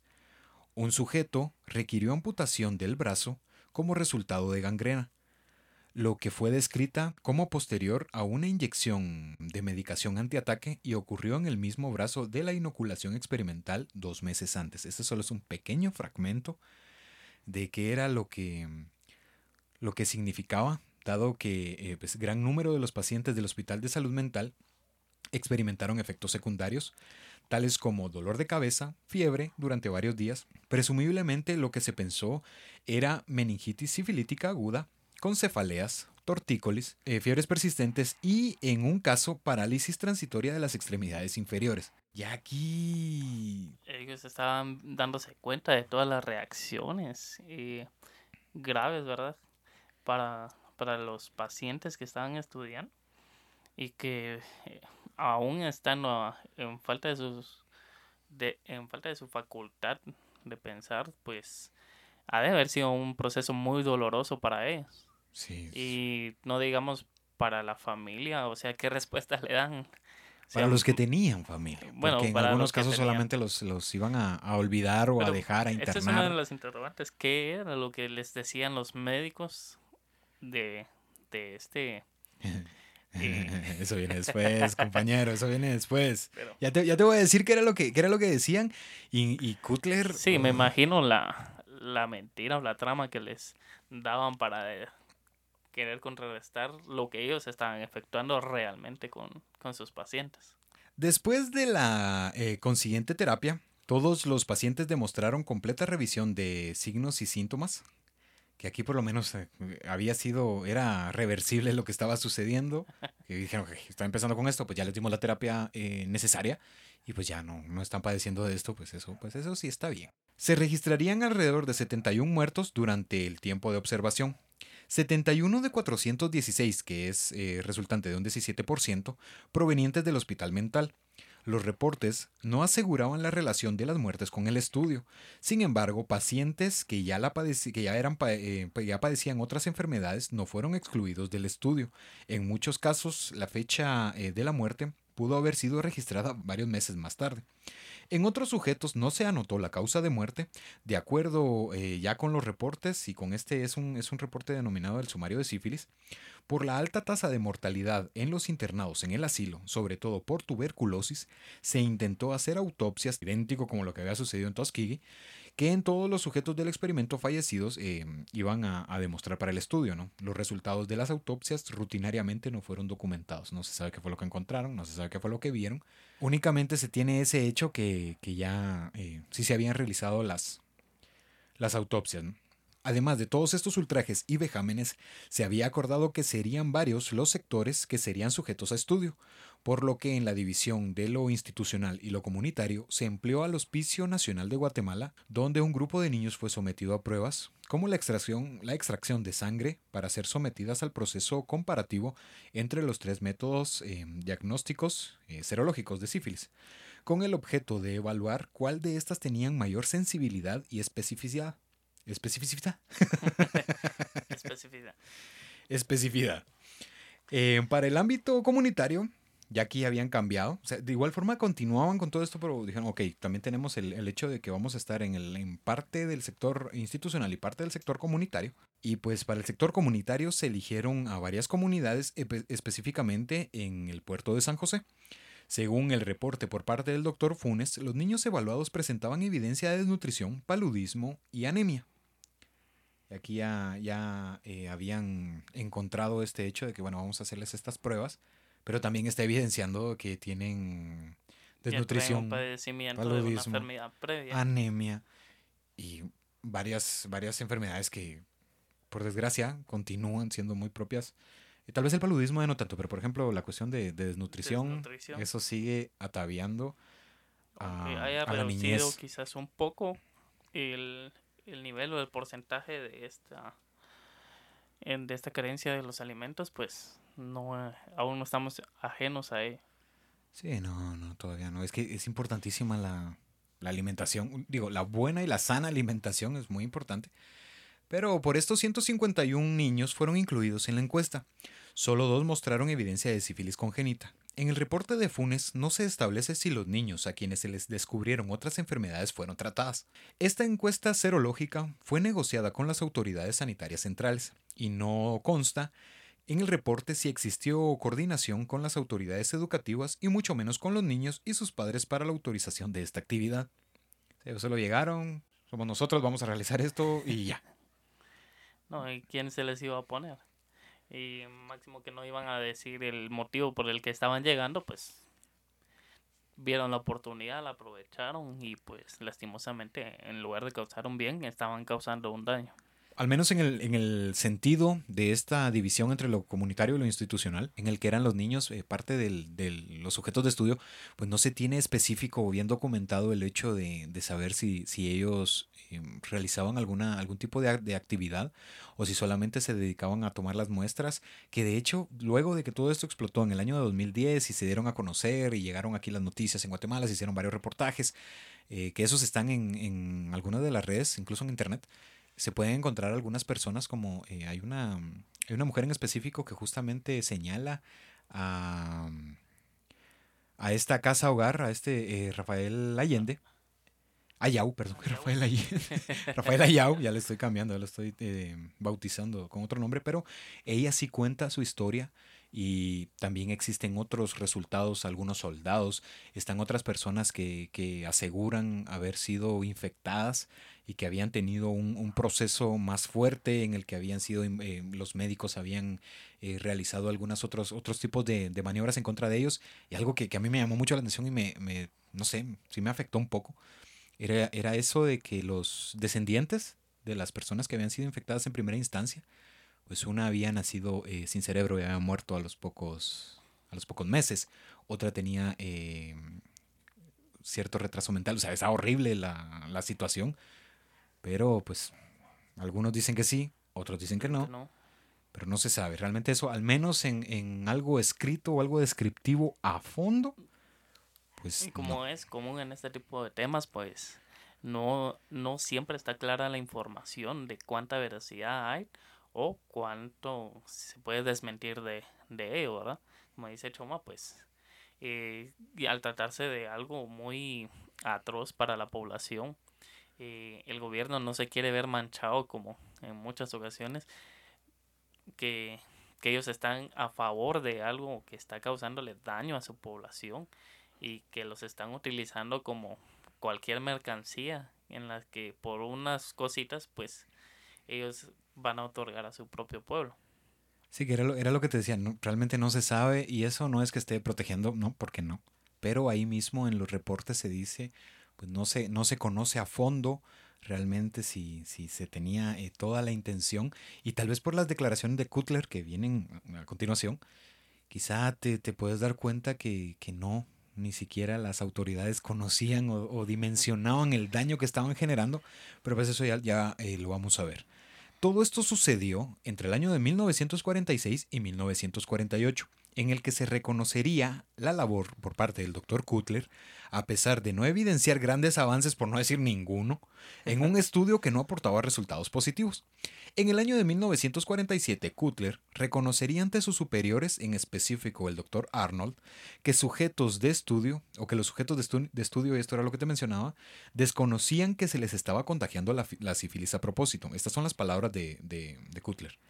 Estamos eh, conteniendo la respiración y explicando a nuestros pacientes y a otros relacionados que esto no se especifica a quienes hace alusión o a quienes se, se dirigía o a quién mencionaba, con muy pocas especificaciones claves, que en el tratamiento es uno nuevo que utiliza suero seguido de penicilina. Esto era lo que les decían, ¿ok?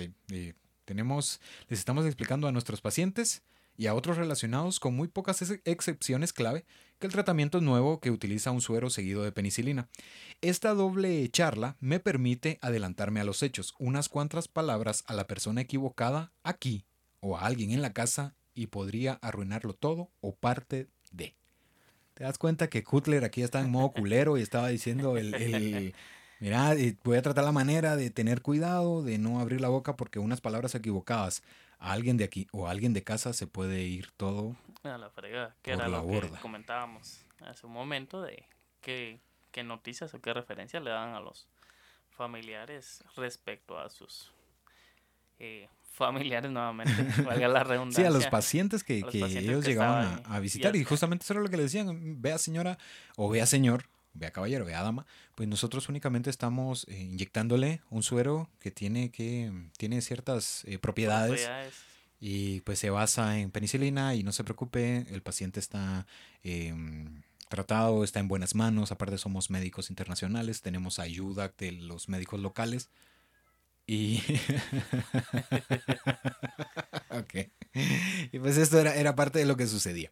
En ese mismo año, las autoridades involucradas y responsables del experimento eran conocedores que la continuación de los procesos en contra de seres humanos podrían tener grandes consecuencias por las críticas por parte de los psifólogos, que esto eso es, un- es- es un término que ya no se utiliza, pero que se utilizaba bastante en ese momento a los, a los eh, profesionales que se dedicaban al estudio de la sífilis, que no aprobaban los tratos y su continuidad, ya que la penicilina había sido postulada como la cura más efectiva, y en base a lo que se vivía a nivel mundial, en el que los archivos y documentos encontrados luego de la caída del régimen nazi evidenciarían los atroces experimentos en seres humanos realizándose numerosos juicios en orden y en contra de los jerarcas nazis, realizados entre el mes de agosto de 1945 y el mes de octubre de 1946 con lo que dos años después de estos sucesos, en específico el 20 de agosto de 1947, marcarían un antes y un después en los procesos de los estudios en los sujetos de investigación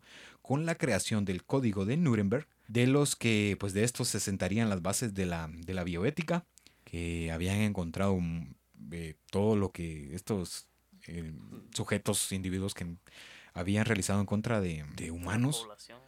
Y pues dijeron, no, esto ya es suficiente, esta es la ya es demasiada derramamiento de sangre, ya no se puede, tenemos que crear un, código. Y aparte que, que eso es lo bonito eh, por parte de la, de la bioética y de todo esto que, que se, mm, que se inclina, porque no solo se, se busca la estabilidad o no solo se busca el hecho de que el ser humano esté bien, sino que ahora se han logrado grandes avances, por lo menos en, en cuestión de, de experimentar en animales que eso, eso es eh, muy bueno porque no es el hecho de que, ok, vamos a agarrar eh, 100 perritos y pues solo necesito uno, pero vamos a ver qué sucede con los otros 99. No, todo eso ya está completamente bastante regulado y, y se les da un tratamiento a los animales, ya los estás viendo realmente como seres vivos, no son una cosa, no son un objeto, sino que son seres que, que gracias a ellos y gracias a todo lo que se hace, pues se ha conseguido avanzar en todo esto de la, de la medicina. Y pues eso, eso me gusta. Y es algo bueno, pues también hemos tenido el avance en que ya se está dejando el proceso, que como mencionaba Choma, la utilización de tener eh, sus observaciones sobre cómo va a aparecer la enfermedad, cómo la desarrolla y cómo va resultándose la base y error, la, eh, el encuentro de una cura, ¿verdad? Entonces esto ya se va dejando atrás y se están tomando nuevas medidas para que se evite utilizar a, a los animales, pues sabemos que hoy en día pues muchos estamos en contra de, de la violencia contra los animales y su exposición a ser objetos de experimentación. Sí, pero por eso, por eso te mencionaba justamente eso de que no, eh, ya los profesionales están con ese, con esa, eh, con esa idea de que se les está dando esa, esa posición eh, que es de, muy importante para que se pueda seguir avanzando, que sea con, que se continúe con esta evolución médica. Y pues los animalitos eh, son muy importantes en todos los sentidos y también para, para la supervivencia humana. De vuelta eh, en Macon, Alabama, muchos programas de formación para centros de tratamiento rápido, todos patrocinados por el gobierno estadounidense para erradicar la enfermedad, y varias campañas nacionales para acabar con la CTS llegaron al condado de Macon. Los investigadores impidieron que los sujetos del estudio participasen nuevamente. Durante la Segunda Guerra Mundial, este es un pequeño dato para, para entender un poco lo de las tropas, 200 hombres del experimento fueron llamados a las filas, diagnosticados eh, de sífilis y avisados de que requerían tratamiento, algo que les fue negado. El representante de la época dijo del, del, eh, del hospital eh, John Andrews, ¿no? Por el momento estamos impidiendo que los pacientes positivos a sífilis reciban tratamiento. Estas fueron las declaraciones. E incluso el doctor Moore decía que era una lástima el hecho de que ya se había aplicado o que se había establecido que la penicilina iba a quedar ya instaurada como, como, Como el, el medicamento para Sí. tratar esta enfermedad. Y el argumento que él dijo fue, es una lástima que esto esté sucediendo porque no nos va a permitir continuar y adentrarnos en estas eh, maravillosas incógnitas que quedan de qué es lo que va a suceder, que en parte como médico lo, se comprende, pero no por el procedimiento que se venía realizando. ¿no? Exacto. Porque sí, parte de, de- todo esto es la, curiosidad del llegar, el, el saber qué es lo que, lo que está sucediendo y tratar la manera de llegar a fondo. Al final del estudio, solo 74 sujetos estaban aún con vida, 28 sujetos habían muerto de sífilis y 100 más de complicaciones relacionadas a 40 esposas o 40 mujeres de los eh, sujetos de estudio realizaron contagiadas y 19 niños nacieron con sífilis congénita.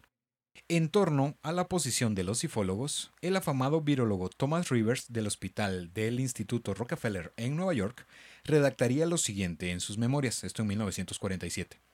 Va contra la ley hacer muchas cosas, pero la ley guiña el ojo cuando un hombre respetable hace un experimento científico.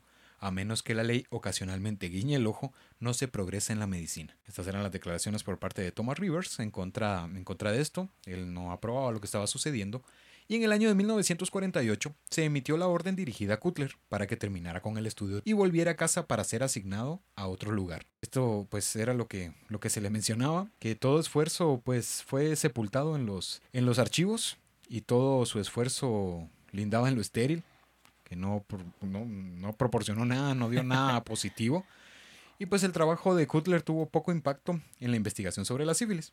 Cinco años después volvió a la carga en la prisión de Sing Sing en Nueva York con 62 voluntarios humanos haciendo raspados subcutáneos y no se hizo ninguna mención de los experimentos en Guatemala. Aquí habían quedado, ya se había ido Cutler. eh, también existieron varios nombres que estuvieron rondando, entre ellos eh, también el por parte del doctor eh, Federico Mora, que él había entregado antes de que iniciara todo esto.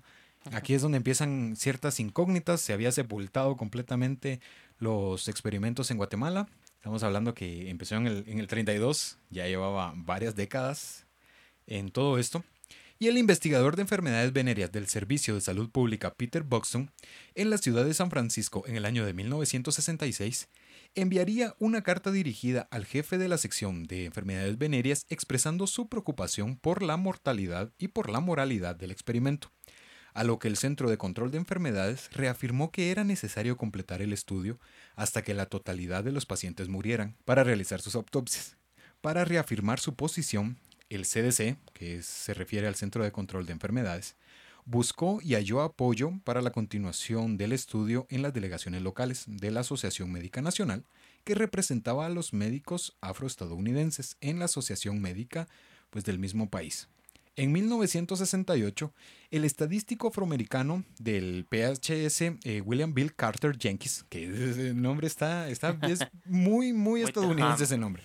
Bill Carter Jenkins, quien trabajaba en el Departamento de Salud, Educación y Asistencia Social, fundó y editó una revista dedicada a acabar con la discriminación en su departamento, denominada Drum. Este era el nombre del- de la revista que él había editado. En el Drum, Jenkins podía, o pedía, mejor dicho, el fin del experimento Tuskegee, pero no tuvo éxito. La noticia llegó a ser conocida por el investigador médico Peter Buxton, quien finalmente acudió a la prensa a principios de los 70. La mayoría eh, apareció, o la noticia, mejor dicho, apareció por primera vez en el Washington Star el 25 de julio de 1972. De 1972. Y al día siguiente, tiempo, ¿eh? y al día siguiente había eh, o aparecía en la portada del New York Times. Y aquí ya estamos hablando que habían pasado 42 años del inicio. de este experimento. Y justo era lo que, lo que mencionabas. eh, realmente no se sabe si las cifras son exactas, si se omitieron, eh, si existieron algunos, algunos experimentos más allá o algunas actividades que no iban en, que iban en contra o que iban a favor. mm, Demasiadas cosas. Si hubieron procesos legales, si hubieron un sinfín de cosas que desconocemos a, a totalidad. Sí, y que únicamente se conoce de cierta manera por voz del- de, pocos de los, de los sobrevivientes que, que incluso se presentaron en el juicio y que dijeron eh, yo doy fe de lo que está sucediendo o yo doy fe de lo que están hablando porque yo lo viví, soy de los pocos sobrevivientes que, que tuvo esa oportunidad de, de poder vencer la enfermedad, de que no fue tan, tan fuerte o que no generó tantos estragos como en otros compañeros que vi, incluso las declaraciones por parte de, de, Eunice Rivers, demasiadas cosas que, que implicaron en todo esto. Seguido de esto de las publicaciones y de las portadas ya en el New York Times, el senador Edward Kennedy, ese mismo año, eh, resultado, como bien decía, de las, de las publicaciones, organizó una visita en el Congreso, donde Peter Buxton testificaría eh, qué era lo que había encontrado en base a su, a su investigación. A consecuencia de la enérgica protesta pública, un grupo consultor determinó que el estudio no tenía justificación médica y ordenó su fin de inmediato. Al menos aquí, pues ya dijeron, no tiene, es que no, no tiene absolutamente nada, no, no tiene respaldo. Quizá en, los en el principio, en los primeros años decían, ah, ok. Pero ya después 42 años en los que Se proseguía y no se encontraba ningún hallazgo que pudiera generar algo positivo, pues sí, era, era, de más seguir y continuar con eso abierto. Y eso que eh, no nos estamos enfocando y no estamos hablando de los gastos o no, estamos hablando del sufrimiento de las personas que era totalmente innecesario y que en un principio pues no se les dijo cómo iban a estar eh, las cosas, sino que únicamente dijeron, bueno, vamos a, a cambiar, vamos a dejar de verlos como seres humanos como realmente lo que son y pues los vamos a ver como, como cosas, ¿no? Y eso está malo. Como parte del acuerdo establecido en un juicio de acción popular iniciado por la Asociación Nacional para el Avance de la Gente de Color, se decidió compensar a los supervivientes participantes y familiares que habían sido infectados a consecuencia del estudio con 9 millones de dólares y la promesa de tratamiento gratuito médico que en esta ocasión Sí, se le iba. sí se cumplió y que realmente se les dio como era, ¿no? Y no, no, no a, a base de, de mentiras o a base de estarte inyec- Sí, no. Que, que justamente eso era lo que mencionaba. O sea, también se entiende el hecho de que eh, se tienen dos grupos para todo eh, proceso o proyecto que se busca encontrar alguna cura eficaz, en el que se trata a los sujetos con el medicamento como tal, en el otro con, con placebos. Después se hace una comparativa, pero todo esto es un proceso muy grande que gracias a, a todos estos o todas estas situaciones que, que ya se tienen en cuenta, como por ejemplo em, la moral, la ética y, y que lo más importante es tratar de, de salvar o de no poner en riesgo la vida de la persona que está siendo eh, estudiada, ¿no? Pero pues eso no pasó y pasó acá ahora sí y pues qué bueno. En 1974, parte del Acta Nacional de Investigación se convirtió en ley, creando una comisión que estudiaba y regulaba la investigación en seres humanos. El 16 de mayo de 1997, con cinco de los ocho supervivientes presentes en la Casa Blanca, el presidente eh, de esa época, Bill Clinton, pidió disculpas formalmente a los participantes en el experimento Tuskegee. Eh, esto es parte de lo que, lo que dijo eh, Clinton, ¿no? No se puede deshacer lo que ya está hecho, pero podemos acabar con el silencio. Podemos dejar de mirar hacia otro lado.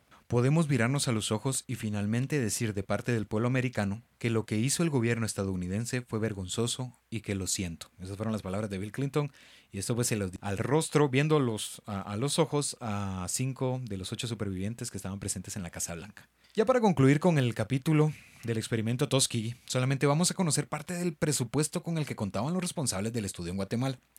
Esto según un documento de fecha 30 de abril de 1948 titulado Obligation Report BD Guatemala Project. Este era el nombre, ¿no? El presupuesto anual era de 113.473,44 dólares. De salarios presupuestarios, pues eran eh, 40.000 dólares, de los cuales se gastaron 38.077. Y el salario de los médicos guatemaltecos ascendía a un total de 1.800 dólares al año, obviamente por médico. Por aparte, se estimó que se gastarían 800 dólares en supuestos suministros médicos, como penicilina y entre otros.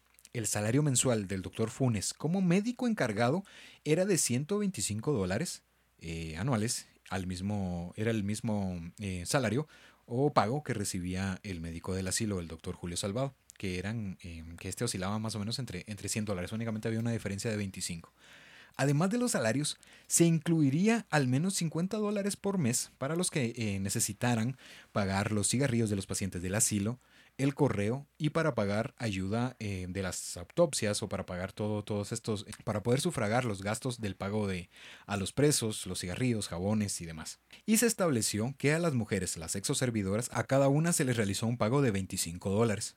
Aquí es una diferencia muy grande entre lo que estaban, entre lo que estaban pagando A los a, connacionales, a los extranjeros. ¿eh? Sí, 25, 25 dólares por arruinarte la vida, yo creo que pues, no, No lo era. vale. Puta, qué fuertón, diría el, El meme. el meme. Aunque no es posible establecer si se les pagó por cada contacto sexual, esto hablando de, de las mujeres que, que se les canceló 25 dólares, pues no se sabe si realmente fue un eh, fue pago por cada contacto, que no lo creo, o por cada inoculación, que esa me parece más lógica. Porque si no, pues hubiera... Si hubiera sido 25 dólares por cada contacto sexual, pues estás bien. De, de cierta manera, ¿no? Hablando irónicamente, estás bien. O sea, pues me, me meto con 100, Tengo, Tengo- mis dos. 2500. pues está muy bien. 2500. Ya en tiempos más actuales sería hasta el año 2010 en el que, que era lo que, lo que habíamos mencionado antes de iniciar en el proyecto que se había realizado en Guatemala. Todo esto se conoce gracias a las publicaciones, los escritos y los hallazgos por parte de Susan Reverby, que figuraría el nombre de Guatemala a nivel internacional. Esto sucedió, esta noticia llegó a Guatemala en el periodo eh, presidencial de Álvaro Colón por parte de Guatemala y de Estados Unidos, el presidente en ese año, pues en ese lapso era Barack Obama. Ah, te- Barack Obama. Excuse me, ¿va? era Barack Obama o Barack Obama por Estados Unidos, en que por medio del contacto emitido desde la Casa Blanca, eh, esto por teléfono, fue que se realizó una, una llamada pues un poco más, más personal. El presidente Obama expresaría la reprobación y las disculpas pertinentes a nombre de la nación estadounidense. Además, esto ya en declaraciones públicas y que se hizo también una conferencia de prensa y todo esto, pues se sumaría a la declaración conjunta por parte de Hillary Clinton y de la secretaria de Salud, eh, Katen Siblius, quien expresó lo siguiente, estas son las palabras de, Hillary Clinton, ¿no? Lamentamos profundamente que haya sucedido y pedimos disculpas a todas las personas que se vieron afectadas por esas prácticas odiosas de la investigación. Pues esto, esto fue lo que, lo que dijeron. Aparte eh, que se contaban esto, esto ya viene, esta es una declaración por parte de las autoridades guatemaltecas que también se refirieron en torno a esto, en el que se aseguraba eh, lo siguiente, ¿no? No tenemos muchas esperanzas en la justicia local, lo que nos obligará a recurrir ante la Comisión Interamericana de Derechos Humanos. Anticipan eh, los letrados, ¿no? Y finalmente por una compañía farmacéutica de la que no citan el nombre, eh, se refieren a esto, ¿no? Sabemos cuál es y que han ganado mucho dinero en la comercialización de la penicilina. Eso es lo que aseguran. Incluso se había llegado, eh, o se tenía la intención por parte de los, de los afectados, de las familias eh, y de los sobrevivientes que se iba a realizar una, o se iba a tomar una acción legal en contra de Estados Unidos, algo que sí fue recibido, después fue desestimado y por eso es de que habían dicho que iban a, recurrir a, la Comisión Interamericana de Derechos Humanos, incluso se iban a ir a, a organizaciones eh, internacionales que se... Que se dedican a, a velar por todos los derechos y salir adelante pues de varias organizaciones que están a favor de de, de pelear con de, Sí, de buscar, están, están tratando la manera de, de- de mantener de eso. pelear en contra de este tipo de procedimientos perdón que me haya trabado se me paró el hámster Es cierto. Pasa, pues, pasa. pelear en contra este tipo de actividades, este tipo de, de métodos no prácticos, ¿verdad? Para querer llegar a un fin del cual nunca se llegó y pues que perjudicó a muchas personas. Como bien le hemos, eh, hemos escuchado, pues a las personas o pacientes americanos pues se les compensó de una manera monetaria más sin embargo a nuestros pues, no es para crear polémica pero no, no se menciona un tipo de pago o remuneración por parte de, de Estados Unidos o por el mismo país eh, de nuestro gobierno de Guatemala a estas personas que salieron damnificadas y de los pocos que hayan quedado sobrevivientes de este procedimiento. Si no se tiene claro eh, realmente cuál es el, el proceso que se está siguiendo, si todavía se, eh, se mantiene esto o si ya realmente le dieron carpetazo y dijeron, bueno, pues, no se puede, Pero sí quedan, es que quedan demasiadas cosas en el, en el tintero. Pero pues esto fue el capítulo de, de hoy en el que pudimos conocer este tipo de experimentos que se que Se ahora sirven, que- fíjate que ahora sirven eh, como método de estudio para, para los profesionales que, que vienen en formación, en el que dicen esto es lo que no se debe hacer, Estas esto son es las lo que... prácticas que no deben de realizar. Sí, ya no, esto está completamente condenable, reprobable, que quizás se sigan haciendo en, en el mundo oscuro, en el bajo mundo.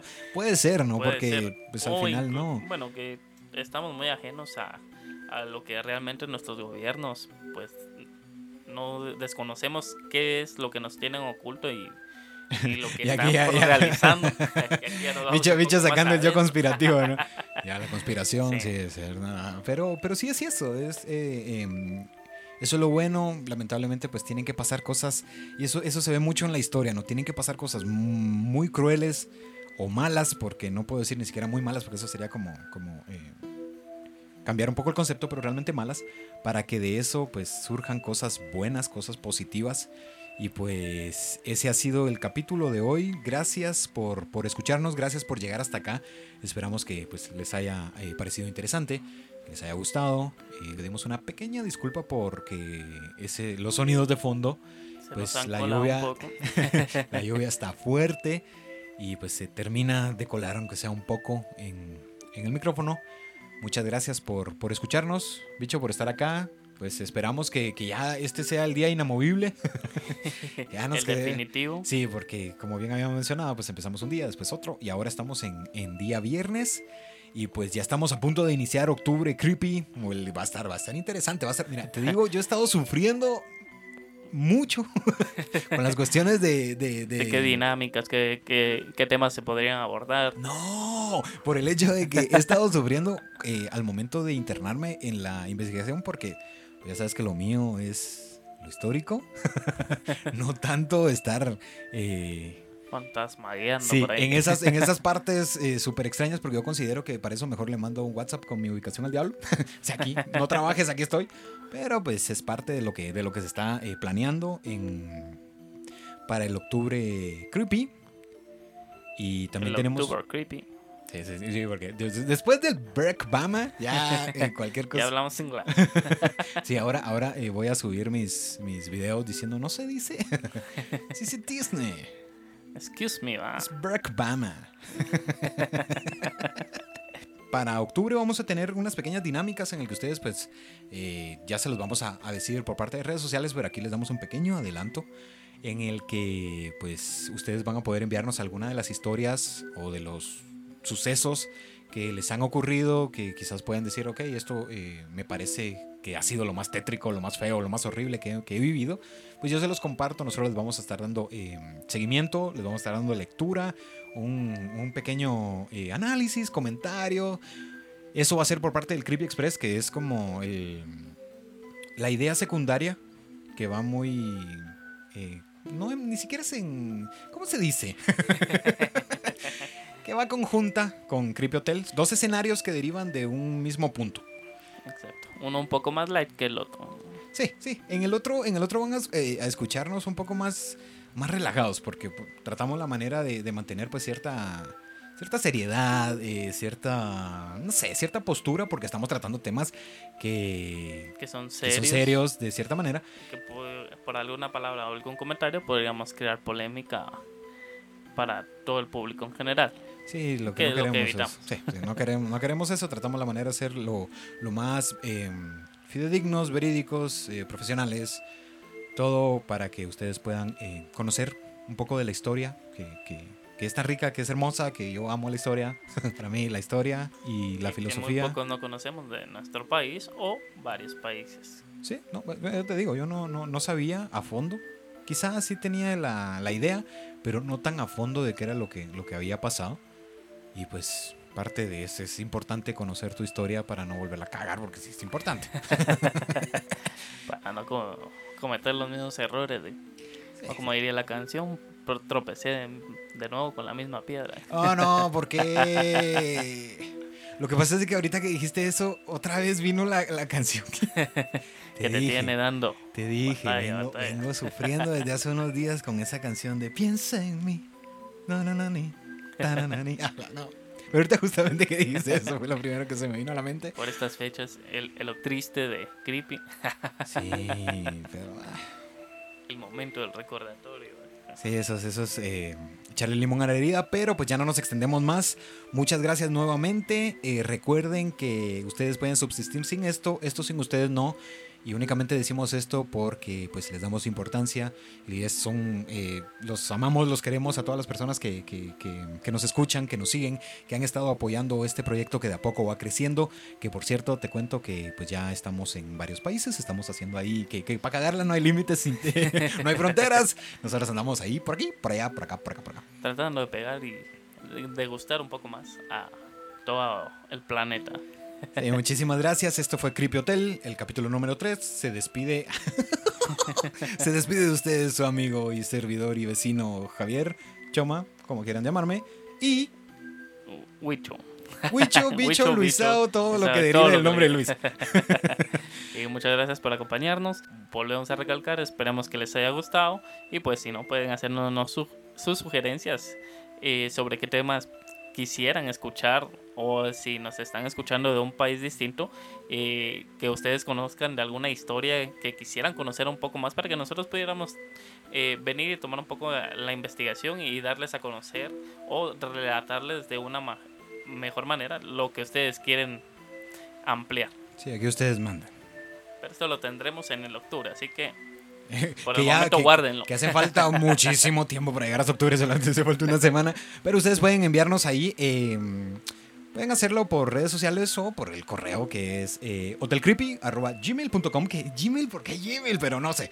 Ahí se mantiene, lo dejamos así. Pues ustedes pueden enviarnos ahí. eh, incluso, bueno, si, si, si nos van a maltratar y ese rollo, nos van a decir. bla, bla, bla, bla, Pues póngalo en el asunto. Así uno ya sabe, ya va, ya va entendido y dice, "Ah, preparado, preparado, que aquí algo va a suceder. Listo para todos los haters. Sí, na, na, na, más o menos. Pero, eh, pues, no sé qué estamos repitiendo más. Y muchas gracias, esperamos que les haya gustado. Bien, pues no, no, no sabemos ya con esto, pues nos despedimos. Muchas gracias. Gracias a ustedes Hasta por la, escucharnos. hasta la próxima.